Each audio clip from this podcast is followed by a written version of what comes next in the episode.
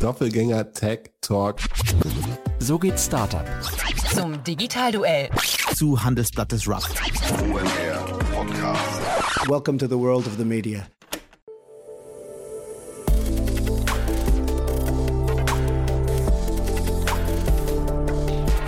Startup Insider Daily. Media Talk. Die wichtigsten Startup-Medien im Dialog. Herzlich willkommen zu Startup Insider Media Talk. Ihr wisst ja, wir haben ein neues Format gestartet. Wir stellen die wichtigsten Podcasterinnen und Podcaster der deutschen Startup-Szene vor oder zumindest Podcasts, die man in der Startup-Szene hören und kennen sollte. Heute bei uns zu Gast Erik Siegmann. Er ist der Host des Marketing Transformation Podcast, ein Podcast, den ich wirklich extrem gerne höre. Immer wieder hochkarätige Gäste. Erik geht mit den Leuten extrem tief rein, finde ich, hat eine sehr gute Gesprächsführung. Ich lerne da immer unglaublich viel und ja, ich bin mal gespannt, wie ihr das gleich findet. Ich habe auf jeden Fall auch heute im Gespräch mit Erik viel gelernt, äh, fand das einfach super wir haben über den Podcast gesprochen, wir haben aber natürlich auch über Marketing gesprochen, über die Herausforderungen im Marketing, über verschiedene Geschäftsmodelle und so weiter und so fort. Also ja, ich fand es sehr kurzweilig, hat mir großen Spaß gemacht, geht auch sofort los. Aber kurz noch der Hinweis auf morgen. Ihr wisst ja, am Sonntag heißt es bei uns immer Startup Insider Read Only, unser Bücherpodcast wo meine liebe Kollegin Annalena Kümpel Autorinnen und Autoren einlädt, die Bücher geschrieben haben, die sich an die Startup-Szene oder an Unternehmerinnen und Unternehmer richten. Und so auch dieses Mal. Bei ihr zu Gast ist Dr. Verena Lutsch. Sie ist CEO und Gründerin von About Tomorrow Consulting und sie hat ein Buch geschrieben über morgen. Der Zukunftskompass, wie wollen wir in Zukunft leben? Alle wichtigen neuen Technologien auf einen Blick. Also ein großes Potpourri an Themen, was in diesem Buch verarbeitet wird. Und dementsprechend ist das Gespräch auch sehr kurzweilig, eignet sich wunderbar, wie immer, wenn es um Bücher geht, zum Sonntagsfrühstück im Bett oder zum Spaziergang durch den Park. Also einfach mal reinhören. Auf jeden Fall ein Gespräch, das sich lohnen dürfte. So, jetzt kommen noch kurz die Verbraucherhinweise und dann geht's los mit Erik Siegmann und allem Wissenswerten um den Marketing Transformation Podcast. Startup Insider Daily. Interview. Ja, also ich freue mich sehr. Einer meiner Lieblings-Podcast-Hoster ist hier Erik Siegmann, Gründer von äh, Gründer und CEO von Digital Forward und eben natürlich auch der Gründer vom Digital Marketing Transformation Podcast. Hallo Erik. Moin Jan. Ja. Vielen Dank, dass ich da sein darf. Ja, ich freue mich sehr, dass wir sprechen und ich habe es ja gerade schon gesagt, ich höre deinen Podcast wirklich, ich will jetzt nicht sagen jede Folge, weil das schaffe ich mittlerweile bei keinem Podcast mehr, aber tatsächlich hören wirklich mit Begeisterung und äh, das hängt mit den Themen zusammen, die, die du, die du äh, da ähm, quasi jedes Mal auftischt. Aber vielleicht lass uns mal, bevor wir über die Themen sprechen, mal über dich kurz sprechen. Digital Forward habe ich gerade schon gesagt, kannte ich mhm. gar nicht, habe mich jetzt das im Vorfeld ein bisschen angeguckt. Erzähl doch mal kurz über dich und vielleicht dann damit auch verbunden, wie es von Digital Forward zu dem Digital äh, Marketing Transformation Podcast kam. Ja, ja, super gerne. Also Digital Forward ist ein, ein Spezialberatungsunternehmen. Wir sind zwölf äh, Menschen mit äh, Sitz in Hamburg. Wenn man sagt Sitz in Hamburg, hört sich das jetzt schon so oldschool an. Ne? Aber wir haben, unseren, wir haben unseren Ursprung in Hamburg und die meisten leben äh, von uns im Großraum Hamburg mhm. und arbeiten auch dort. Ähm, wir sind alles Kinder des E-Commerce mhm. ähm, und haben uns zur Aufgabe gemacht, äh, Unternehmen dabei zu helfen, ihre Marketing-Spendings effizienter zu machen. Wir sind also keine Agentur, sondern wir helfen in der der Regel äh, sind so Fragestellungen, die zu uns getragen werden. Mein Marketingbudget äh, steigt zwar auch, aber äh, ich habe ein Kostenproblem auf der Kundenakquisitionsseite und mein Wachstum wird langsamer, so als Beispiel. Oder ich muss eine neue Technologie auswählen äh, oder ich muss meine Agenturen anders steuern. Und da äh, helfen wir, begleiten, setzen auch mit um. Aber ganz wichtig, wir sind keine Konkurrenz zu Agenturen, sondern wir sind praktisch so ein bisschen wie eine Mischung aus einem Architekten und einem Statiker. Äh, wir, wir können ganz gut messen, steuern, wiegen und äh, können dadurch, dass wir auch unabhängig sind, ne, also wir müssen keine Technologie verkaufen, wir müssen auch keine Agenturleistung verkaufen, äh, können wir den Unternehmen dort helfen, äh, wo es auch wirklich dann äh, einen, einen Beitrag zu entweder mehr Effizienz, also äh, mehr erreichen bei gleichen Kosten oder mehr Wachstum oder idealerweise beides dann, dann als Ergebnis dabei rauskommt. Das ist das, was wir hier aus Hamburg heraus tun. Und ich weiß nicht, wie, wie sehr du darüber sprechen möchtest. Du hast ja hier, äh, zumindest habe ich ein paar Kunden gesehen. Kann man da mhm. einen Kunden nennen und vielleicht an, anhand von dem Beispiel auch mal sagen, was sie mit so einem Kunden macht? Also jetzt, ich könnte ja auch einen Kunden hinwerfen. Pipedrive habe ich auch schon bei euch bei dir im Podcast mhm. gehört. Ist ein mhm. Kunde, glaube ich, auch von euch. Ne? Ähm, mhm. was, mit welcher Problemstellung kommt so jemand auf euch zu, ganz konkret? Ja, also alle Sachen, also warum Kunden zu uns kommen, das wissen wir beim Arzt. Ne? Das ähm, erzählen wir nicht, nicht so, so, so, so ganz genau. Mhm, Aber man kann schon, der, der Fall von Pipedrive ist ja auch äh, schon öffentlich, aber auch andere Kunden wie zum Beispiel Direktbanken, äh, E-Commercer, äh, Mobilfunker etc. Also alle, die so Direct-to-Consumer-Geschäft machen, das sind so die, die, das ist so der Kern. Die kommen in der Regel zu uns, weil sie äh, eine Herausforderung haben. Ne? Herausforderung ist ein anderes Wort für ein Problem. Und die ähm, jetzt zum Beispiel bei dem einen Fall äh, von, von, von, Pipedrive war die größere Herausforderung, äh, wie macht man eigentlich eine schlagkräftige Marketingorganisation? Äh, geografisch, äh, technologisch, äh, vom, vom Skill-Level, mhm. Äh, wie sind eigentlich organisatorische Abgrenzungen zu anderen Bereichen ähm, und was sind überhaupt realistische Ziele, die ich erreichen kann mit meinen Mitteln und was natürlich auch viele Unternehmen wissen wollen, was macht denn mein Wettbewerber zum Beispiel und wie kann ich mich so aufrüsten oder aufstellen, dass ich nicht nur wettbewerbsfähig bin, sondern dass ich äh, idealerweise halt besser, schneller, schlauer Marktanteile gewinne als, als mein Wettbewerber. Ich hoffe, das habe ich jetzt kryptisch genug gesagt, aber das ist so, das ist so das, das typische Beispiel, warum Unternehmen äh, zu uns kommen. Mhm. Und äh, das klingt so ein bisschen raus wie, ich hatte neulich Alexander Graf hier von Kassenzone im Podcast, den du ja auch gut mhm. kennst. Ähm, mhm. Der hat ja im Prinzip auch, der hat es ja wirklich gut geschafft, dann eben Spriker quasi immer wieder präsent, also ich, oder ich habe mhm. ich hab die These aufgestellt, die, die, was ich 90 Prozent der Hörer von Kassenzone wissen mittlerweile, dass es Spriker gibt und dass er dort auch CEO ist. Das hat also einen sehr großen mhm. Abstrahleffekt. Jetzt habe ich hier ja. gerade gesagt, Digital Forward, das kann an mir liegen, dass ich da vielleicht ja. so ein bisschen taub war. Nee, aber, richtig. aber ähm, mhm. die, die Logik ist ein bisschen ähnlich trotzdem wahrscheinlich, ne? Das ist eine, das ist eine sehr schlaue Beobachtung ähm, und die Logik ist, äh, glaube ich, nicht so. Also ich kann jetzt nicht, ich kann jetzt nur, nur spekulieren, warum Alex sein sehr äh, guten Podcast macht. Ähm, und den hat er meines Erachtens auch schon gemacht, bevor er so, so aktiv dann in dieser Spriker-Rolle war. Mhm. Ähm, also es gibt ja so die, sagen wir mal, das, den Begriff, glaube ich, des ähm, das äh, CEO-Podcast, der gleichzeitig auch so einen äh, Consultative Selling-Ansatz im Hintergrund hat. Ja? Mhm. Äh, das äh, ist der Marketing Transformation Podcast ganz bestimmt nicht. Allein, dass du schon sagst, dass du, es gibt komischerweise viele, die hören den Podcast und wissen nicht, dass es Digital Forward gibt.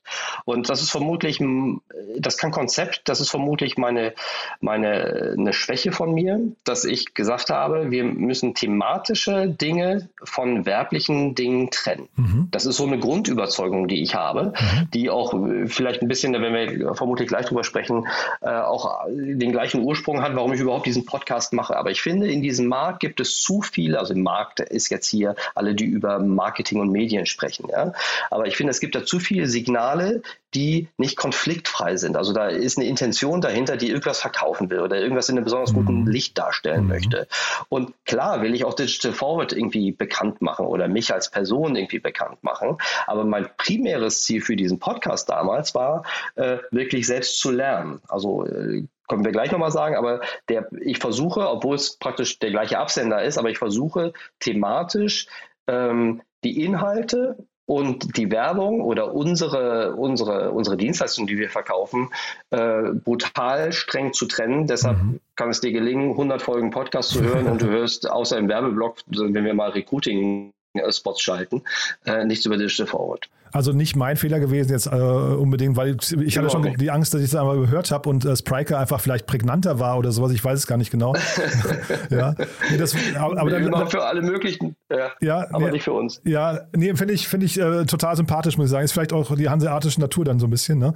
Ähm, aber dann äh, merkt man auch, finde ich, vor dem Hintergrund äh, die Themenauswahl. Vielleicht können wir mal so ein bisschen durchgehen, mhm. also vielleicht auch, wie du Themen auswählst, weil man merkt natürlich bei dir, finde ich, das ist, also das ist sehr extrem, ähm, dass du dich mit Du, du, unterhältst dich richtig. Du bist also kein Fragensteller, sondern ja. du findest, bei dir kommen auch sehr, sehr viele Thesen, so wie ich jetzt gerade ausführlich rede, ja. merke ich das bei dir ja. auch immer wieder, ähm, dass du wirklich so ein Gespräch äh, eigentlich mit den Leuten führst, ne? Ja, also das ist die Idee. Vielleicht darf ich noch ganz kurz einen halben Satz dazu sagen. Also es werden jetzt mehrere Sätze, äh, warum ich, warum ich diesen, diesen Podcast überhaupt irgendwann mal ins Leben gerufen habe. Also die ähm, äh, animiert hat mich damals äh, Philipp Westermeier, der ja schon sehr früh äh, Podcast promotet hat. Und ich mhm. fand Podcast eigentlich, eigentlich doof und überbewertet. Und ähm, dann bin ich so ein paar Mal in so eine Aushilfsrolle für Philips großen äh, Podcast reingerutscht, wo er dann nicht konnte und ich dann mal so, so einen Podcast machen durfte und dachte dann irgendwie, als ich das so gemacht habe, das ist ja cool, du kriegst ja Mhm. eigentlich richtig gute Leute vors Mikrofon und kannst ja eigentlich fragen, was du willst. Und das hat so ein bisschen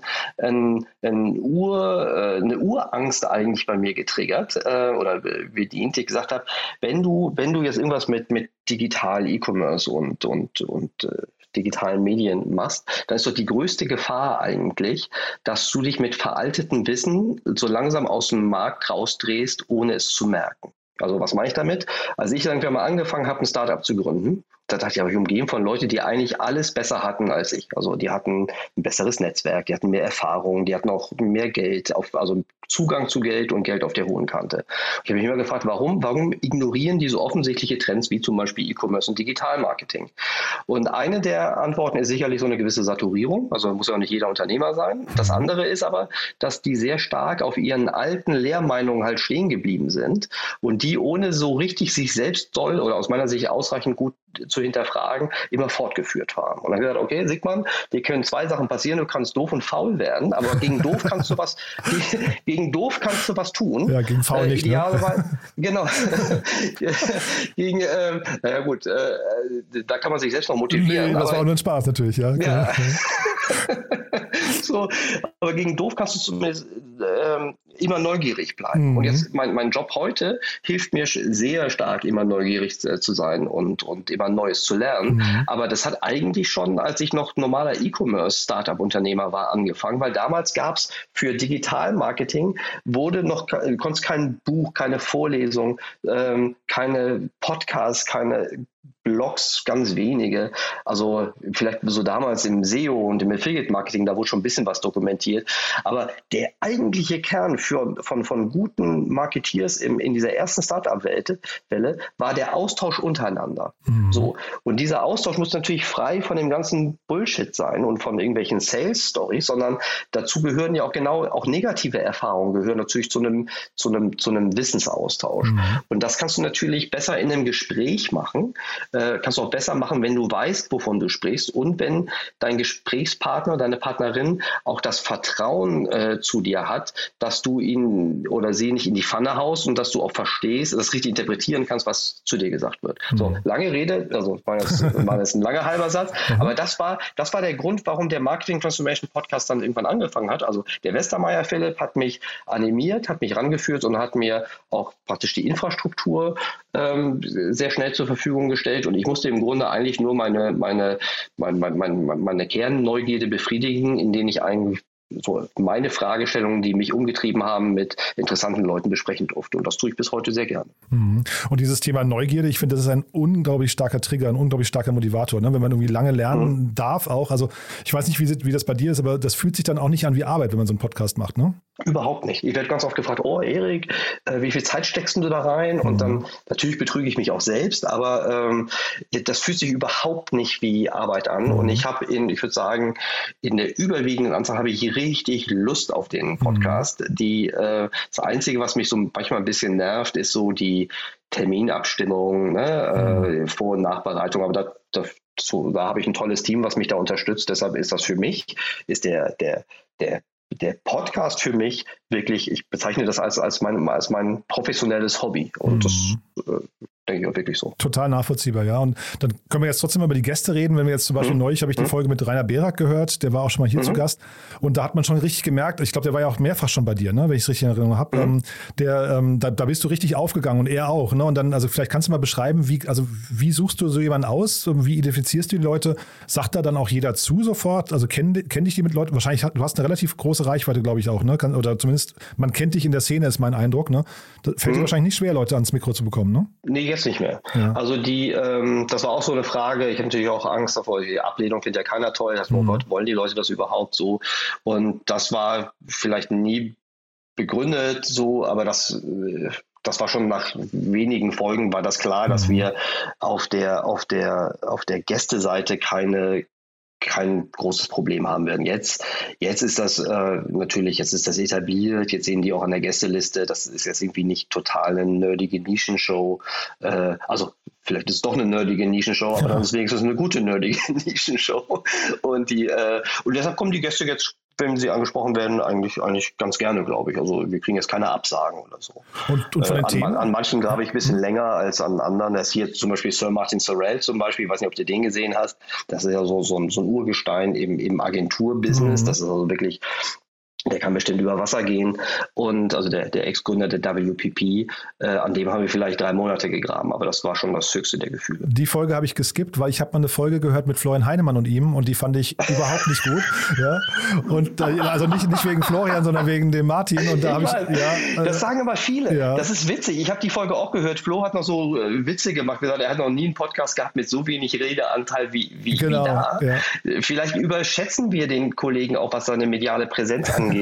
Ähm, die ähm, und auch da englischsprachige sind haben nie die Durchhörquote wie normale Mhm, deutschsprachige. Aber der Typ, also ich will ja auch lernen, aber der Typ ist schon schon äh, eine Macht und ich habe auch viel über über Unternehmertum gelernt, allein in der Vorbereitung und während und nach dem Podcast. Mhm. Nee, aber anderes Thema. Ja. So, du hast mich gefragt, wie, wie, wie die Gäste kommen, richtig? Genau, genau. Oder Also die die, Gäste die, auswahl. Gäste kommen und dann damit auch verbunden die Themenauswahl, weil jetzt zum Beispiel bei Rainer hat man ja gemerkt, dann bleibt ihr bei, bei sag mal, einem kleinen Themenfenster hängen. Ne? Und das fand ich auch, das hat es dann so spannend gemacht, weil dadurch äh, nimmt man eben, und das fand ich so toll, unglaublich viel mit aus dem Podcast. Ne? Mhm.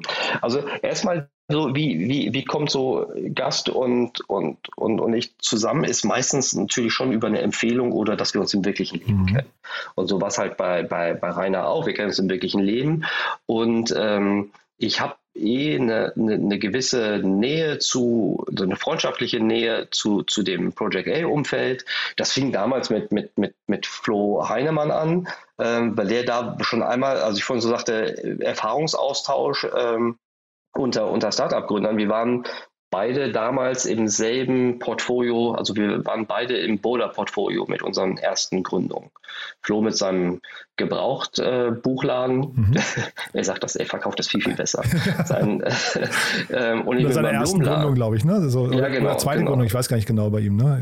Ja. Ja, ich glaube, die zweite, das andere Ja. war ja diese, dieses. Diese Antikörper, ne? Ja, genau, mit den Proben. Ne? Ja. So und die, äh, so und die, aber da waren wir beide im Boulder-Portfolio und ähm, obwohl so ein Portfoliotag ja eigentlich gemacht wird, um, um Austausch zu, zu, zu, zu fördern, ähm, ist er einer der wenigen so für mich geblieben, die, mit denen man sich regelmäßig austauschen kann über, Mhm. über all die Zeit.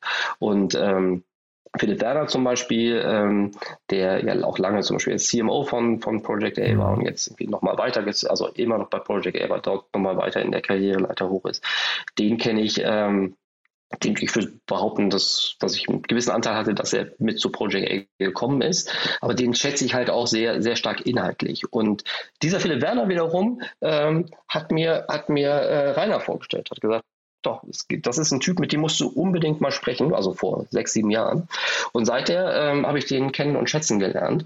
Und so ergibt dann ein das eines andere. Und ich glaube, die Folge, die du gehört hast, wenn das die über, ähm, wie sind eigentlich die richtigen Organisationsformen, Mhm. also wie macht man eigentlich Recruiting und Genau, Organisationsformen, Recruiting auch, ne? Genau. ähm, Mhm.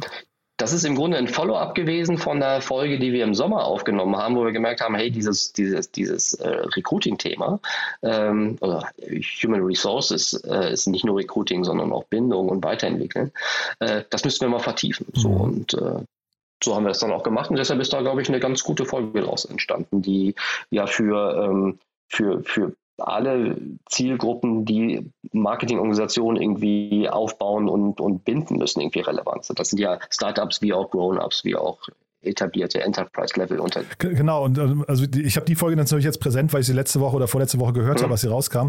Ähm, aber man merkt halt eben tatsächlich, finde ich, dass da, äh, dass du schlaue Leute anzapfst und man eben da dadurch irgendwie, da, durch, vielleicht durch, getrieben durch deine eigene Neugierde, dann eben auch man selbst natürlich extrem viel dazulernt. Ne? Und das, das fand ich irgendwie jetzt bei der Folge total prägnant. Das war jetzt also, die mit Pip Klöckner war sicherlich auch äh, spannend.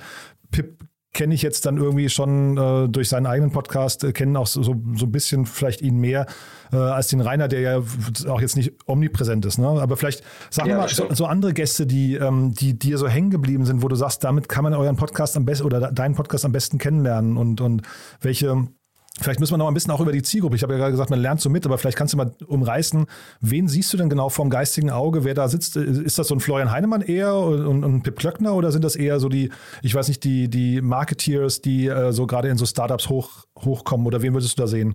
Ja, gute Frage. Also ich denke, die, die so ein bisschen im Titel Marketing Transformation ist schon, schon drin, dass es den Schwerpunkt auf etabliert also schon vorhandene Marketingorganisationen gibt. Also du kannst ja etwas transferieren, was schon irgendwie schon, schon da ist. Klar, du kannst es auch anwachsen lassen, aber die, äh, aber das ist so die, die eine Frage.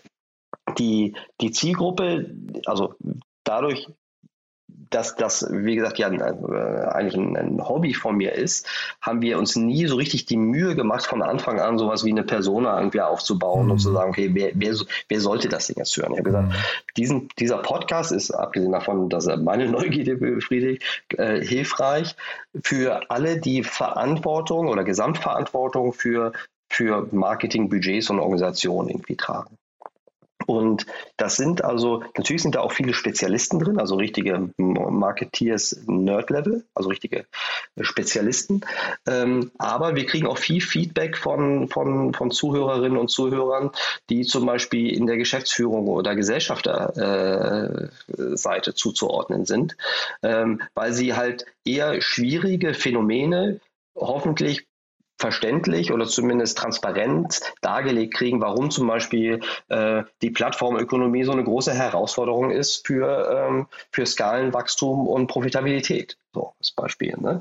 So und die ähm, und alle Gäste die, die, die ich einlade, haben hoffentlich all etwas zu diesem Thema. Wie kann man eigentlich eine Marketingorganisation weiterentwickeln? Also, weil es ja ständig neue Herausforderungen ja, auf diesem Marketinggebiet äh, gibt. Mhm. Also, um die, ich traue mich jetzt irgendwie nicht kaum noch zu sagen, sondern um die Schlacht um den Kunden, weil diese ganzen kriegerischen äh, Bilder mhm. jetzt natürlich anders konnotiert sind. Die, ähm, aber das ist ja schon die größte Markt Verschiebung, Marktanteilsverschiebung in der Geschichte äh, unserer, unserer, unserer Zivilisation, die wir jetzt durch diese Digitalisierung haben. Ne? Auf, auf, zum einen auf der Handelsseite und zum anderen aber auch auf dem Kundenzugangs, auf der Kundenzugangsseite. Und die, früher war es ja so, dass je, je, je mächtiger, dominanter, kapitalintensiver dein Geschäft war, desto, desto mehr wurde Größe eigentlich bevorzugt.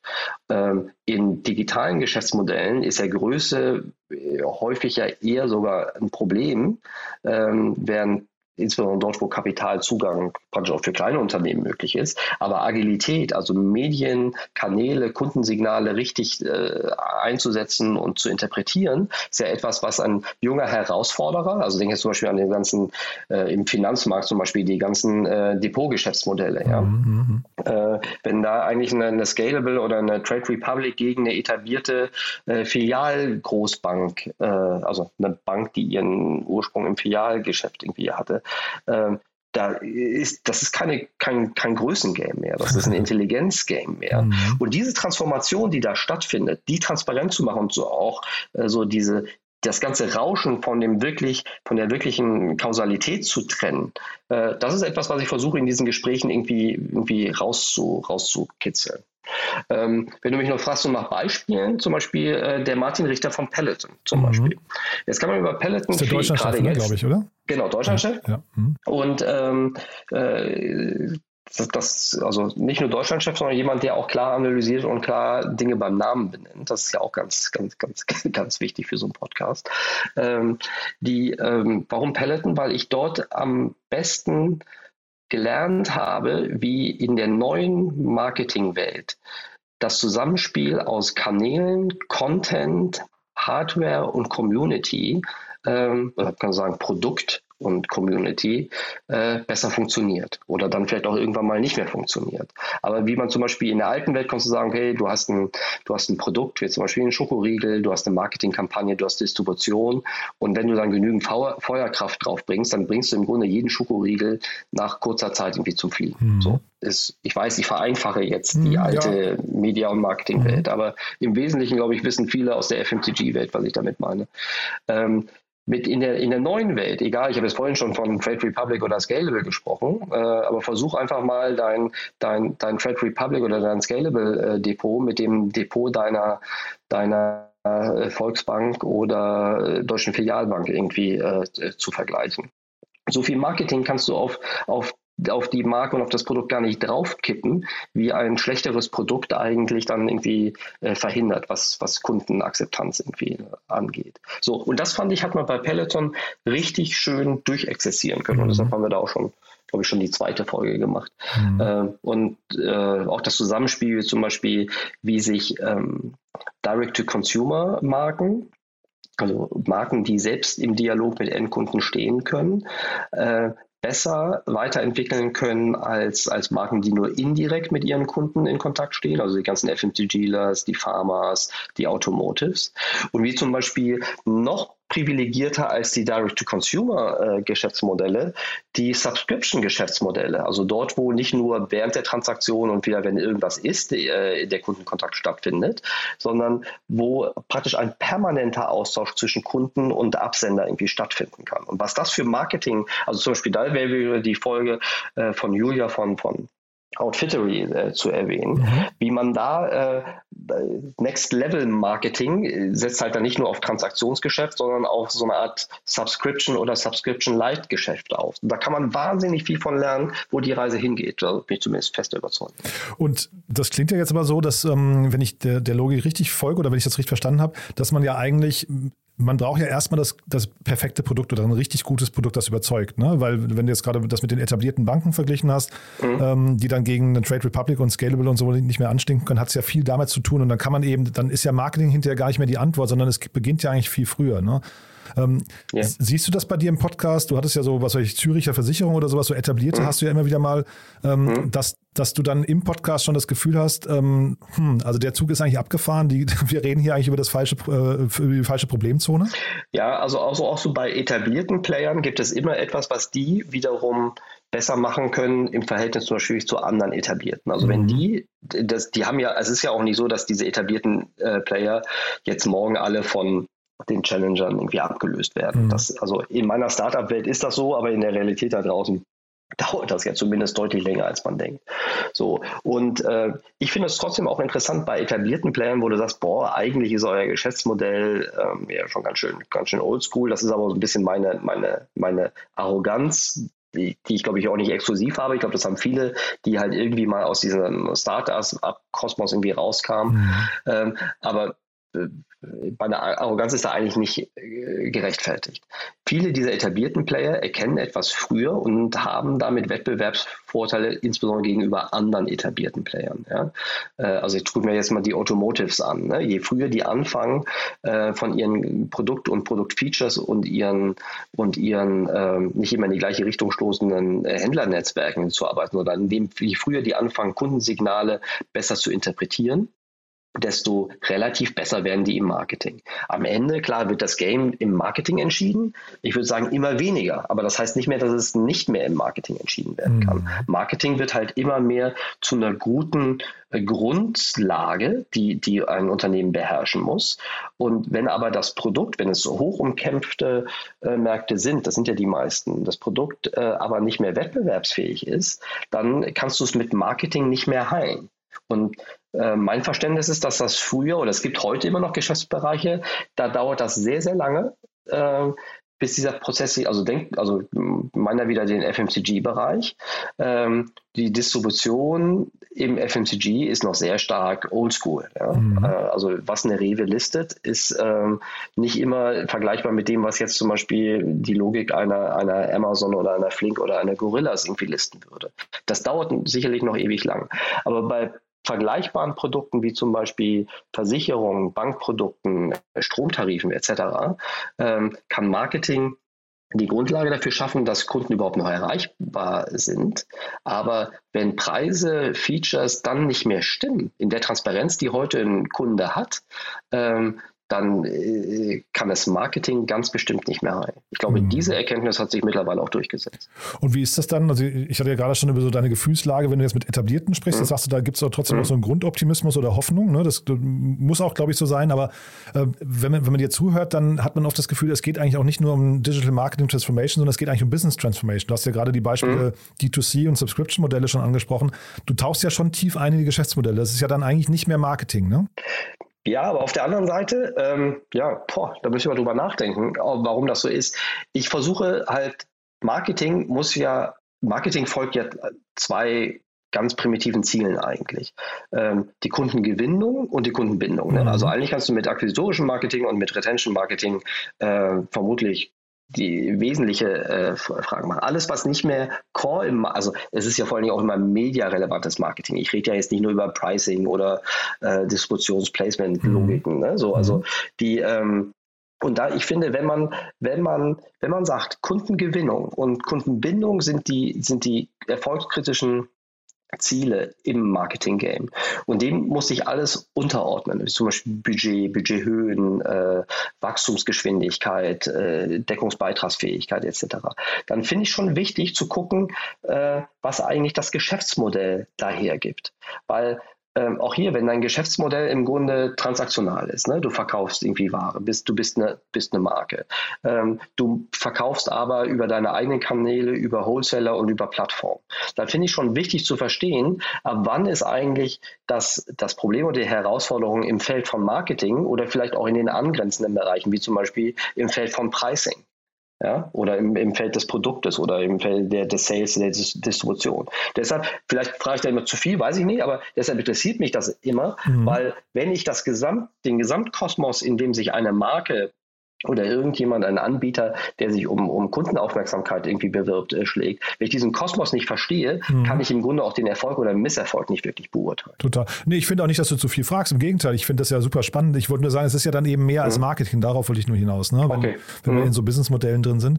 Ähm, mhm. siehst du denn, äh, gibt es denn Unternehmen, wo du sagst, die haben ihr, ihr Marketing so richtig gut aufgestellt? Also gibt es für dich so Role Models? Ich habe gerade neulich mit jemandem gesprochen, wo ich gedacht habe, äh, wenn die dann erzählen, so Startups, die erzählen, wir, wir wissen schon, welche Schrauben wir aufdrehen müssen, damit hinten so und so viel passiert, ne? wo, wo alle Kanäle wirklich, ähm, weiß nicht, äh, ich würde sagen, wie so ein Uhrwerk durchgetaktet sind und man wirklich auch die einzelnen äh, Customer Acquisition Kosten kennt und so weiter. Kennst du Unternehmen, die da so richtig professionell sind, wo du sagst, die müsste man sich mal angucken? Also ich kann ich will jetzt keinen Einzelnen rausnehmen, aber ich kann sagen, die, die besten Marketingsteuerung und Bewertungsprozesse sieht man bei jungen, hungrigen Direct-to-Consumer oder Subscription-Geschäftsmodellen.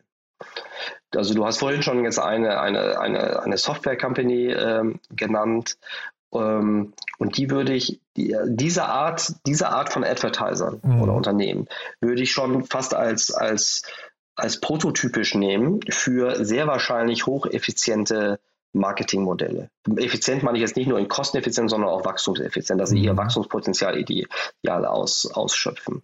Ähm, das, die einzigen Situationen, warum, warum die dann nicht wirklich effizient sind, sind, äh, wenn sie zu viel Geld haben. Also, ne, wenn, äh, also, wir haben vorhin schon ein paar Beispiele genannt, wenn jetzt zum Beispiel der strategische Markteintritt, die Geschwindigkeit für schnelle Marktanteils Gewinnung so hoch sein muss, mhm. dass im Grunde Geld keine Rolle spielt, mhm. dann ist auch kein Wunder, dass die Effizienz nicht so hoch ist. Ne? Dann mhm. kann es auch mal passieren, dass dann ähm, alle Plakatwände äh, in einer, in einer Stadt, wo die zum Beispiel in deinem Liefergebiet, jetzt zum Beispiel Stichwort Quick Commerce mhm. sind, ne, dass sie dann zugeklebt werden. Mhm. Kann mir ja keiner sagen, also ich weiß ich jetzt nicht exakt, aber ich halte es für sehr unwahrscheinlich, dass die Marketing-Effizienz von Gorillas und Flink, jetzt in Berlin und Hamburg als Beispiel, wirklich ähm, wirklich realistisch ausgeschöpft wird. Ich glaube, die overspenden aufgrund von einem strategischen äh, äh, Bedürfnis, jetzt möglichst schnell viel Footprint hinter, zu hinterlassen.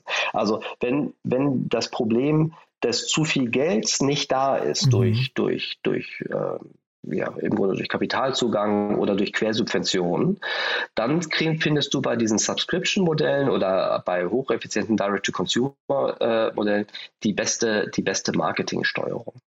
Ähm, es ist halt systemisch viel, viel schwerer, auch eine, eine, eine, sehr genaue Marketingsteuerung zu machen, wenn du zu viel nicht deterministische Mediagattung drin hast, also wie zum Beispiel zu viel TV, zu viel Out of Home etc., ne? dann, ähm, dann werden die Modelle halt zwar immer ungenauer, aber das heißt nicht, dass sie, dass sie nicht deshalb äh, besser sind. So und deshalb, ähm, also hier und in Hamburg nehmen wir halt immer früher hätten wir ja eher Rocket Companies genommen, äh, AdScale. Ich finde, ich finde das Team um Tarek jetzt hier von, von About You, weil es ein Transaktionsgeschäftsmodell ist, weil weiß, jeder, jeder kann es verstehen. Ich finde das exemplarisch gut, weil, weil die, die Damen und Herren halt wirklich sehr gut gezeigt haben, wie sie in einen vermeintlich gesättigten Markt nochmal mit einem schlauen Zusammenspiel aus unterschiedlichen Mediagattungen, auch nicht etablierten Mediagattungen wie Influencer vor zwei Jahren, ähm, eine Steuerung an den Tag legen, auch über den Content, äh, über, über Sachen, die so ein bisschen out of the box sind. Sehr schnell eine, eine sehr vernünftige äh, Marketing-Engine gebaut haben, ähm, ohne dass sie dadurch irgendwie, die haben sich weder ins gemachte Nest gesetzt, äh, noch äh, haben sie wirklich substanziell, äh, zumindest für mich nicht erkennbar, äh, große Fehler gemacht. Mhm. Und ich finde das spannend, du hast ja vorhin diesen, diesen Zweiklang eigentlich genannt, ne? du hast gesagt, Marketing ist eigentlich Kundengewinnung und Kundenbindung und mhm. man redet ja eigentlich primär über die Kundengewinnung und ich glaube, dieses Thema Kundenbindung wird oft ein bisschen so äh, fast stiefmütterlich vielleicht ist aber ein Trugschluss, ne? aber vielleicht, ja, wenn wir das Beispiel Quick Commerce mal angucken, ich glaube, mhm. diese Plakatkampagnen und so weiter, das ist immer so dieser, wir holen sie einmal in die App rein, wir müssen irgendwie zeigen, dass wir Nutzerwachstum haben, aber dann dieser Teil der Nutzerbindung, der funktioniert, glaube ich, oft also jetzt nicht nur in dem Beispiel, auch äh, vielleicht kannst du mal dein Beispiel bei About You mal äh, nennen oder sowas, aber das ist ja wahrscheinlich der Teil, den man viel mehr noch in den Fokus rücken müsste, auch vielleicht in Podcasts noch und so, ne? Ja, äh, das ist ein super guter Punkt. Ich versuche das in meinem Podcast auch zu machen, dass ich immer mehr diesen, diesen Retention- und CRM-Themen immer mehr Raum gebe. Mhm. Das ist aber verhältnismäßig schwer. Ähm, aber ich bin fest davon überzeugt, dass, dass im, im, im Jahr 2022 das akquisitorische Marketing relativ zu viel Management-Attention kriegt, während mhm. das Retention-Marketing ähm, ganz bestimmt absolut als auch relativ zu wenig äh, Attention kriegt. Das ist sicherlich auch so ein bisschen eine DNA-Frage. Also diese Erkenntnis, die habe ich von meinen eigenen E-Commerce-Unternehmen auch schon. Da bin ich, falle ich selbst auch regelmäßig drauf rein. Es ist halt viel, viel leichter, den Trichter oben jetzt erstmal mit, mit Transaktionen umzuhauen. Mhm. Es ist auch mhm. viel, viel leichter, ein CPO oder eine Kosten-Umsatz-Relation zu rechnen. Es ist ungleich schwerer, ähm, sich Kohorten und, und Lifetimes anzugucken.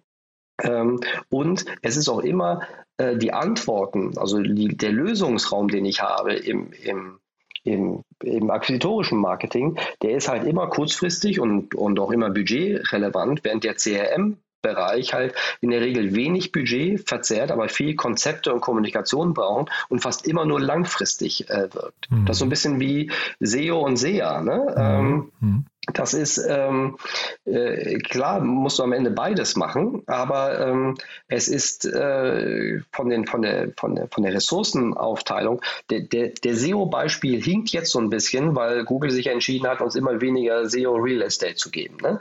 Aber im, im, im, im Retention-Bereich bin ich ganz sicher, dass wenn ich meine Organisation nicht dahin kriege, dass sie bestmöglich die Kundenpotenziale ausschöpft, mhm. dann äh, habe ich sowieso ein Problem. Und mhm. zwar irgendwann auch auf der akquisitorischen Seite, mhm. weil irgendwann werde ich nicht mehr bereit sein, dann so viel CACs, zu, Customer Acquisition Cost zu, zu zahlen, weil ich sie ja nicht über den Kundenlebenwert zurückkriege. Ja, also deshalb bin ich ganz, ganz sicher, dass man im Grunde ähm, ähm, das, das CRM-Thema, das Retention-Thema gar nicht, gar nicht zu viel betrachten kann. Mhm. Oder zumindest auf Sicht nicht zu viel betrachten kann. Und das hat ja dann viel auch mit der User Experience wahrscheinlich zu tun, ne? vielleicht auch dem Mismatch manchmal. Ne? Plakatkampagne sagt 10 Minuten und der Fahrer kommt dann doch in 45 Minuten. Ähm, das kann mhm. natürlich zu so einem Problem in der Bindung führen, aber ich, weil wir über, über About You gesprochen haben, ich glaube auch das Thema, mhm. so eine Marke sexy zu halten ne? oder, oder äh, immer wieder aufzuladen, für den Kunden, Kunden attraktiv zu machen, das ist schon eine hohe Kunst auch, ne? Ja, aber das ist halt auch das Dilemma, wenn, wenn zum Beispiel mein Geschäftsmodell schon, schon gleich so gebaut ist, dass ich im Grunde am Anfang so einen großen Durchlauferhitzer bauen muss und mhm. meine Retention dann darin besteht, dass ich ähm, äh, passive Kunden mit äh, 10 oder 50 Euro Gutscheinen zukleister, damit sie, äh, damit sie wieder aktiv werden. Ja? Und ich damit ich dann wieder eine Erlösminderung habe und ich im Grunde dann immer bei demjenigen bestelle, bei dem ich gerade äh, größere Incentives kriege. Ja? Und bist du da sehr äh, zahlengetrieben dann auch, ja? Ja klar, ja. also das das das finde ich das finde ich ähm, das finde ich eine der, der frühesten Indikatoren neben neben den üblichen Sachen, ne, dass du dir Kundenakquisitionskosten angucken musst, Nachkaufverhalten ist zum Beispiel, ähm, wie verhält sich eigentlich in einem Kanal, das kann auch jeder mit Bordmitteln irgendwie selbst rausfinden, wie ist eigentlich die Neukundenquote in einem Kanal, wie ist eigentlich die Kostenquote in diesem Kanal und wie sie hat sich das die letzten 24 Monate entwickelt. Ja? Und dann nicht nur Mediakosten, zum Beispiel auch Erlösminderungen, wie zum Beispiel Gutscheine oder sonstige Provisionen, die vielleicht noch draufkommen. Aber das ist für mich, wenn ich mir Unternehmen neu angucke, eines der ersten Indikatoren ist, kriegen die, äh, verdienen die ihren, ihren, ihren, ihren Kundenwert äh, über welche Kanäle? Also ist unwahrscheinlich, dass über alle Kanäle sehr schnell äh, die Kunden, also gleich schnell die Kundenwerte zurückgezahlt werden können. Mhm. Aber wo sind dann auch strukturelle Defizite? Eine, zum Beispiel eine der, der, der wesentlichen KPIs, die jetzt zum Beispiel Subscription-Businesses halt gut können, ist diese Ratio aus Kundenakquisitionskunden, aus äh, Kundenakquisitionskosten zu CLV in den nächsten 24 Monaten zu mhm. vergleichen. Mhm. So, das ist natürlich, wenn du jetzt ein Kistenschieber bist, der ähm, der äh, Zimmerpflanzen oder Gartenmöbel verkauft, äh, ein ganz anderer Schnack, als wenn du jemand bist, der Güter des täglichen Bedarfs, wenn du eine, eine Versandapotheke oder, oder eine About You bist, wo du die Hoffnung haben kannst, dass du mehr als nur viermal im Jahr den Kunden bedienen darfst. Bist du dann eigentlich mit deinem Team auch irgendwie gern gesehener Ansprechpartner bei so einer, ich weiß nicht, Due Diligence von Startups? Ich meine, du hast ja, mhm. Project A haben wir ja gerade schon besprochen, du hast auch Christian Mehrmann, habe ich mal bei, bei, dir im Podcast mhm. gehört, äh, von Cherry mhm. Ventures. Sind das dann so Leute, mit denen du dich, also jetzt vielleicht nicht namentlich, aber äh, auch austauscht und die fragen dich ab und zu mal, kannst du das mal durchrechnen? Wie ist deine Prognose, dein Blick da drauf? Ja, das, ja, also davon, äh, wir haben ja am Anfang über Digital Forward gesprochen, aber damit verdient Digital Forward eigentlich sein Geld. Ach ja. Ähm, so, also auch damit verdienen Aha. wir, die meisten kommen jetzt nicht aus der Gesellschafterseite, mhm. aber ein Drittel unseres Geschäftes machen wir mit der Gesellschafterseite, die uns bittet, äh, ins Portfolio reinzugucken. Wenngleich ich da sagen muss, da sind die Private Equity ähm, Investoren noch häufiger als die, als die VCs, weil Aha. die VCs, klar, die die wachsen schnell und also für die arbeiten wir auch. Aber bei den Private Equity äh, Investoren sind halt mehr Grown-ups ähm, und die haben auch ein, sagen wir mal, in, tauschen sich enger aus, haben auch mehr Durchgriff auf die Beteiligung, als jetzt ein VC das hat. Deshalb ist das so rein zahlenmäßig, arbeiten wir einen Ticken mehr für Portfolio-Companies aus dem PE-Umfeld, weil die auch größer sind, als im, als im Startup-Umfeld. Aber beides tun wir. Mhm. Und vielleicht nochmal zu den Gästen oder zur Gästestruktur. Also wir mhm. haben ja jetzt gerade schon so, so, ein paar Cluster gebildet. Noch nicht mhm. gesprochen mhm. haben wir über Tools. Du hast ja immer wieder auch mal Tool-Anbieter wie so Systrix und Riot oder CrossEngage und so weiter. Mhm. Ist das mhm. auch noch so ein, würdest du sagen, so ein weiterer Schwerpunkt von deinem Podcast, dass du mit solchen Leuten dann quasi über ihren Blick auf den Markt und über die Tools sprichst? Ja, also ich versuche, der Grund, warum ich mit Tools mich ganz wohl fühle, ist, dass ich äh, versuche, mehr quantitative Informationen ins Marketing reinzubringen. Ne? Ähm, also auch zum Beispiel Ole Bosdorf jetzt auch wiederum vom, vom Project A als, mhm. als BIler, der kann halt, der erzählt keine Geschichten, also ist kein Storyteller, sondern der kann einfach Zusammenhänge auf einer BI-Ebene erzählen. Und Tool-Anbieter, zumindest die Tool-Anbieter, die ich jetzt äh, da hatte, ähm, beleuchten halt einen Teil von unserem Marketing-Kosmos mit ihren Tools, also zum Beispiel mit Outside-In-Tools, wie jetzt zum Beispiel im Systrict-Beispiel, sehr, sehr tief und schon sehr, sehr lange. Und ähm, mir geht es dann weniger eigentlich um das Tool, sondern eher um die Methode, das Verfahren und was man eigentlich mit dieser Art von Werkzeugen irgendwie erreichen kann. Aber ich möchte genauso auch darüber sprechen, was zum Beispiel die Grenzen eines, eines, eines Tools sind. Also die Missverständnisse zum Beispiel, die man bei einem bei einem Sichtbarkeitsindex äh, kreieren kann, wenn man nicht versteht, wie ein, äh, ein, ein Sichtbarkeitsindex sich eigentlich zusammensetzt. Ja. Mhm. Ähm, deshalb habe ich da eigentlich also über großes Interesse auch mit, mit, mit Anbietern aus der, aus der Tool-Welt äh, zu sprechen, aber ich möchte da weniger über das Tool als mehr über die Verfahren und, und den Nutzen, die so ein Verfahren spendet, sprechen. Hm. Jetzt haben wir mal, für die Gäste, glaube ich, schon einen ganz guten Abriss ähm, ähm, hier gerade gehabt. Was wir noch nicht besprochen haben, sind so flankierende Themen. Ne? Ich kenne das aus dem mhm. Doppelgänger-Podcast, die haben ja ihre Discord-Community, haben mhm. da auf äh, Clubhouse viel gemacht und solche Geschichten. Ähm, Gibt es sowas bei euch, ein Newsletter oder ich, ich habe natürlich bei ähm, jetzt Digital Forward habe ich gesehen, ihr habt White Papers und solche Geschichten, die sollte man sich mhm. vielleicht auch mal anschauen. Aber gibt es mhm. rein zu dem Podcast noch Dinge, die, ähm, oder vielleicht kannst du auch nochmal über dein Team sprechen. Ich weiß gar nicht, du hast ja. gesagt, es gibt ein Team, die helfen dir zumindest bei der Organisation. Ähm, wie groß hat man sich das beim Podcast insgesamt vorzustellen? Also es gibt, es gibt im Grunde auf, auf zwei Seiten äh, Menschen, die, die mir dabei helfen, die, sagen wir mal, dichteste Unterstützung ist, ist eine sehr geschätzte äh, Kollegin von mir, Christina, die praktisch äh, inhaltlich als auch von der Vorbereitung als auch von dem, von dem Seeding auf den sozialen Medien ähm, mir praktisch überall dort den Rücken frei hält, wo ich einfach nicht besonders gut und, und aufmerksam gen, äh, genug bin. Mhm. Und auf der, wir produzieren den, den, den Podcast nicht selbst, sondern wir lassen den von den Podstars, also aus dem OMR-Universum äh, produzieren und da gibt es halt auch natürlich Producer, äh, im Grunde ein ganzes, ganzes Team, was, was ständig uns unterstützt, wenn wir, wenn wir produzieren möchten. Mhm. Und äh, sonst machen wir ja eigentlich, das ist vielleicht auch noch eine Schwäche, wir machen sonst wenig in, ich sage jetzt schon fast Shishi drumherum. Also das sind im Grunde One-Takes. Wir, wir, ich glaube, wir, außer wirklich Stromausfälle und so würden wir nichts schneiden. Äh, äh, am Anfang und am Ende äh, was, was vorgeschnitten, die, wenn wir Kooperationspartner drin haben, den noch rein und, und fertig. Ja. Ähm, wie auf deine Frage, was, was, was gibt es noch drumherum, das ist eigentlich die größte Schwäche. Also ähm, so ähnlich wäre es auch nicht so super schlau ist, Digital Forward nie stattfinden zu lassen. Würde ja nichts dagegen sprechen, zum Beispiel so ein paar zum Beispiel noch ein zweites Content-Thema aufzumachen, wie zum Beispiel die KPI der Woche irgendwie aus unserem Audit-Umfeld irgendwie mhm. mitzubringen. Da könnten wir uns als, als Absendermarke nochmal getrennt davon, so ein bisschen wie bei Prof G, ne? Also der hat ja auch so drei bis vier Segmente. Äh, wir könnten auch ein Segment machen, äh, was vielleicht ein bisschen dichter an unserem Kerngeschäft ist. So. Ähm, was ich, ich habe selbst vorhin, wie ich fand, sehr begeistert von der Bedeutung von Retention Marketing äh, gesprochen. Aber Überraschung, ähm, wir machen noch nicht mal einen Verteiler für unser. Also wir könnten ja zum Beispiel die Skripte, die wir haben, also das ist auch die Idee für die nächste Entwicklungsstufe, ja, dass wir, wir kriegen ja guten Content, der faktisch nur auf der Audiospur und ein bisschen auf Social Media stattfindet. Ähm, aber die Idee für die, für die weiteren Folgen ist, dass wir, dass wir äh, Skripte äh, rausgeben und dass wir auch zum Beispiel thematische Sammlungen rausgeben. Also zum Beispiel zum Thema Orga und, und HR-Entwicklung, zum Thema äh, Attribution, KPIs und Steuerung, zum Thema Agentursteuerung, also alles Mögliche äh, nach thematischen Clustern sortiert und das dann denjenigen, die sich ähm, äh, dort angemeldet haben, dann zur Verfügung stellen. Ähm, hilft natürlich dann auch um den Evergreen-Content, den wir ja haben, von dem wir, wir sehen ja, dass unser Podcast, also wir sehen ja auch, dass ein Podcast, der vor sechs bis acht Wochen lief, äh, acht Monaten lief, dass der immer noch ähm, eine gewisse Reichweite hat. Ja. Mhm.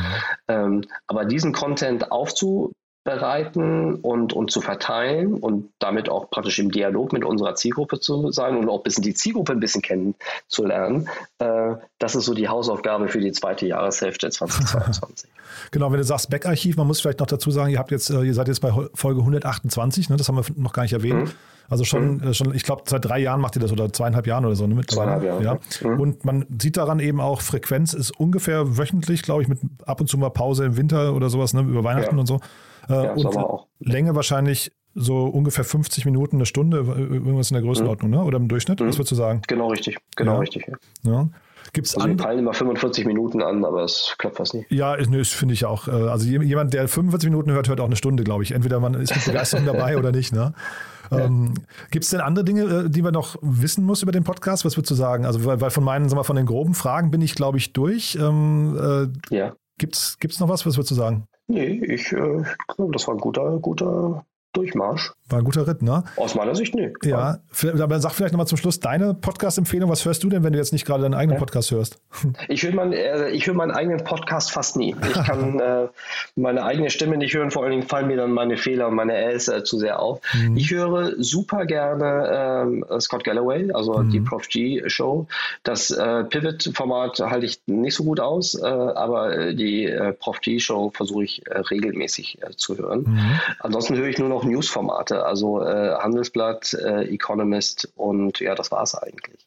Ach so, gar nicht so äh, tief ein. Ich hätte jetzt fast gedacht, dass es für dich fast eher Pflicht ist, diese ganzen Online-Marketing-Podcasts äh, dann eben auch noch zu hören. Ähm, äh, um nee. zu, nee, also welche, jetzt Stichwort welche, welche meinst du denn so OMR und so? Ja, ja, jetzt zum, also genau, ich hatte jetzt neulich den Rolf zum Beispiel hier von, von uh, OMR Education, mhm. ne, da ist ja auch der mhm. André Alpheimer zu Gast und Tarek und mhm. so, das finde ich zum Beispiel mhm. ein super Format, das höre ich unglaublich gerne. Mhm. Ne? Ähm, mhm. Ja. Die, ähm, die, also meistens spreche ich mit den Leuten ja schon so, also gerade mit André Alpa, da, der macht ja seine Ask OMR, wo ja. ich dann immer seine Fragen vorher kriege und genau. dann mitarbeiten darf. Genau, genau. Äh, dann höre ich mir das aber nicht nur mal im Podcast an. Ich muss aber, wie ich eingangs schon sagte, ich habe Podcast am Anfang auch deshalb so sehr unterschätzt, weil ich halt selbst kein guter Podcast-Hörer mhm. bin. Ich wollte jetzt ähm, auch nicht ähm, entlarven, dass du jetzt OMR nicht hörst ne, oder so, ja. Genau. Nee, tue ich nicht. Das weiß, das weiß Philipp aber auch, ja. dass ich die nicht höre. Ich lese manchmal die Texte, ich lese, lese zum Beispiel ähm, äh, die Texte bei OMR, die lese ich äh, in der Regel, äh, also Rolands Texte zum Beispiel, lese ich fast alle. Gruß an Roland. Aha. Also deshalb, ähm, aber die, die Audioformate kriegt er wieder. Doppelgänger höre ich gerne. Ähm, aber auch da schaffe ich nicht die wirklich, also Konzentration als auch zeitmäßig. Ich kann das gar nicht nur auf die Zeit schieben, sondern auf die Konzentration. Mhm. Da schaffe ich in der Regel so 45 Minuten und hoppe zu einzelnen Themen. Aber Doppelgänger ist noch das, was ich, was ich wirklich gerne und freiwillig höre. Startup Insider Daily. One more thing. Präsentiert von Sestrify. Zeit- und kostensparendes Management eurer SaaS-Tools. Erik, hat mir großen Spaß gemacht. Äh, als letzte Frage, wie immer, wir haben eine Kooperation mit Sestrify und äh, ja, sprechen mit jedem unserer Gäste nochmal über einen Tooltip, über ein Lieblingstool, über einen Geheimtipp. Und ja, bin ich gespannt, was du mitgebracht hast. Ich äh, hoffe, äh, ich, ich, fürchte, es ist überhaupt kein, kein Geheimtipp, aber ich bin ein ganz großer DeepL oder DeepL äh, Fan. Äh, es wurde schon viel darüber gesprochen, was die künstliche Intelligenz oder Narrow AI uns, uns oder Machine Learning uns an, an, an Segen bringt. Und der, das Tool, was mir wirklich im Alltag regelmäßig großen Nutzen bringt und nicht aus der, aus der Google-Familie kommt, ähm, ist, ist DeepL. Ähm, ich bin im Wesentlichen schon ganz, ganz sicher in der englischen Sprache, aber ich bin zum Beispiel wahnsinnig schlecht im, im, im Spanischen oder im Italienischen. Und ich finde es erstaunlich, mit was für einer Präzision, mit äh, was für einer Qualität das äh, Produkt Übersetzung äh, bringt. Und das natürlich im Marketing ist das, äh, sind diese Art von Tools natürlich vor allen Dingen äh, wichtig, wenn Content in mehreren Sprachen äh, multipliziert werden muss. Und äh, da für mich ist das aber so ein bisschen die, dieses Tool ein Augenöffner, mit welchen, mit welchen Erfahrungen wir alle noch rechnen dürfen, wenn sich AI halt wirklich in, in, in der Breite durchsetzt. Das Segment One More Thing wurde präsentiert von Sastrify, der smarten Lösung für die Verwaltung und den Einkauf eurer Softwareverträge. Erhaltet jetzt eine kostenlose Analyse eurer SaaS-Tools und alle weiteren Informationen unter www.sastrify.com/insider. Erik, dann hake ich da nochmal kurz nach, weil ich finde DeepL, ich bin ein riesen Fan von DeepL, aber ich finde das jetzt super, weil wir haben ja gerade so ein bisschen über den Lebenszyklus oder über die, über die einzelnen Phasen eines Produktes gesprochen und du hast ja mit der Produktbegeisterung angefangen und ich, äh, ich weiß gar nicht, ob du mal gesehen hast, dass DeepL Marketing macht. Meine, mein Eindruck ist, die machen das nur über Word of Mouth und eben nur über ein richtig brillantes Produkt, oder? Richtig. Und das ist wiederum äh, typisch für exzellente Produktcompanies, dass sie in, dem, in, der, in der ersten Wachstumsphase eigentlich gar kein Marketing brauchen. Ist auch der beste Indikator für jeden äh, Investor, ist die, äh, ne, der R-Wert auf der, auf der, auf, oder der NPS-Wert auf der, auf der Kundenverbreitungsseite. Das wird natürlich dann für diese Art von Unternehmen dann wichtiger, wenn die Ziele halt äh, größer sind. Und dann müssen auch diese Art von Unternehmen lernen, wie man neben organischem Marketing dann auch Paid Marketing in seine in sein Werkzeug Kiste integriert. Mhm. Nee, aber also genau mit dem Punkt, äh, wenn du kein gutes Produkt hast, bringt dir das beste Marketing nichts. Und ich glaube, hier ist es genauso, wenn du ein super Produkt hast, dann kann man Marketing vielleicht im ersten Schritt zumindest ein bisschen vernachlässigen. Ja? Also. Ja. Man würde dann eher auf der Produktseite äh, damit rechnen, dass halt auch gute Produkte relativ schnell äh, sich untereinander annähern. Und mhm. dann ist natürlich die Verbreitungsgeschwindigkeit ähm, schon ein wichtiger Punkt, aber nicht umgekehrt. Ne? Mhm. Zuerst muss das Produkt wirklich gut sein und wettbewerbsfähig. Und, und dann kann man vielleicht noch ein bisschen Accelerator irgendwie reinschmeißen. Ja. Ähm, ich würde da eher drauf gucken, irgendwie, wie schnell kann eigentlich ein Produkt seine Produktfeature und seine Qualität wirklich so weit äh, im Markt herausstechend äh, mhm. positionieren, dass es halt nicht sofort eingeholt wird. Ja, ist ein super spannender Punkt. wir haben natürlich jetzt über das Thema Markenbildung gar nicht gesprochen. Ne? Eigentlich vielleicht sogar die Zeit nutzen, während man ein wettbewerbsfähiges äh, Produkt hat oder was Besseres als der Wettbewerb, die Zeit eigentlich schon zu nutzen, um eine gute Marke aufzubauen, die dann hinterher für irgendwas steht. Ne? Weil das hat DeepL vielleicht auch noch nicht gemacht. Ich weiß nicht, wie du das siehst. Ne? Also dazu kenne ich jetzt deren Anwenderschaft gar nicht, ja, gar nicht und deren Ziele auch ja, gar nicht äh, gut genug. Ich würde heute gar nicht, also Marke ist das eine, aber wenn du jetzt zum Beispiel Tools, also was jetzt bei unsere Doppelgänger oft äh, behandelt haben, ne? wie, wie nutzt zum Beispiel im Entwicklerumfeld, welche, welche, welche Lösungen werden da favoriert. Ich würde heute Marke auch sehr eng mit Community denken. Hm, stimmt. Weil äh, Marke ist, ist, also Marke ist total wichtig, aber Marke ohne Community ist genauso doof und ähm, kann sogar schädlich sein. Also ich bin, also es kam jetzt zum Beispiel jetzt die Slack-Kampagne im Out-of-Home-Medien. Mhm. Ich glaube nicht, dass jemand, der wirklich äh, in einem Unternehmen die Entscheidungshoheit hat, ob ob wir es Slack nutzen oder ob wir es auf Projektebene, Projekt Slack nutzen oder nicht, äh, sich von so einer Out-of-Home-Media-Kampagne beeinflussen lässt. Äh, aber das nicht an mir zu beurteilen. Ich bin relativ sicher, dass man schnell messen kann auf der Retention-Ebene, ist, wie eigentlich die Weiterempfehlungsquote innerhalb einer spezifischen Community ist. Und nicht dann irgendwie fragen, kennst du dieses Tool, nutzt du dieses Tool, sondern erreichst du auch diejenigen, die über die Einführung und die Nutzung eines Tools entscheiden können. Das ist ja nochmal deutlich dramatisch schwieriger, als einfach nur die Bekanntheit eines Tools zu pushen. Super, Erik. Also das klingt, äh, das schreit fast nach einer Fortsetzung, dass wir vielleicht irgendwann nochmal über, über Marke und Community sprechen, weil das natürlich, das sind super relevante Punkte, finde ich. Das schaffen wir jetzt, glaube ich, aus Zeitgründen heute nicht mehr, aber da können wir vielleicht mal in ein paar Monaten nochmal irgendwie einen, einen Follow-on machen, auch nochmal, sagen wir, ein Follow-on über den Podcast hier nochmal ein bisschen sprechen, aber dann vielleicht eben genau die beiden Themen und vielleicht angedockte Themenbereiche nochmal durchleuchten. Sehr gerne, sehr, sehr gerne. Super, Erik. Du hat mir großen Spaß gemacht. Dann vielen Dank bis hierher und auf bald dann hoffentlich, ja? Lieber Jan, ganz herzlichen Dank. Viel Erfolg. Bis bald. Tschüss. Startup Insider Daily, der tägliche Nachrichtenpodcast der deutschen Startup-Szene. So, das war Erik Siegmann, der Host des Marketing Transformation Podcast. Ich hoffe, es hat euch Spaß gemacht. Ich fand es super cool. Wenn euch gefällt, was wir hier tun, wie immer, die Bitte empfehlt uns gerne weiter. Dafür schon mal vielen, vielen Dank und ansonsten euch ein wunderschönes Wochenende und hoffentlich bis Montag. Ciao, ciao.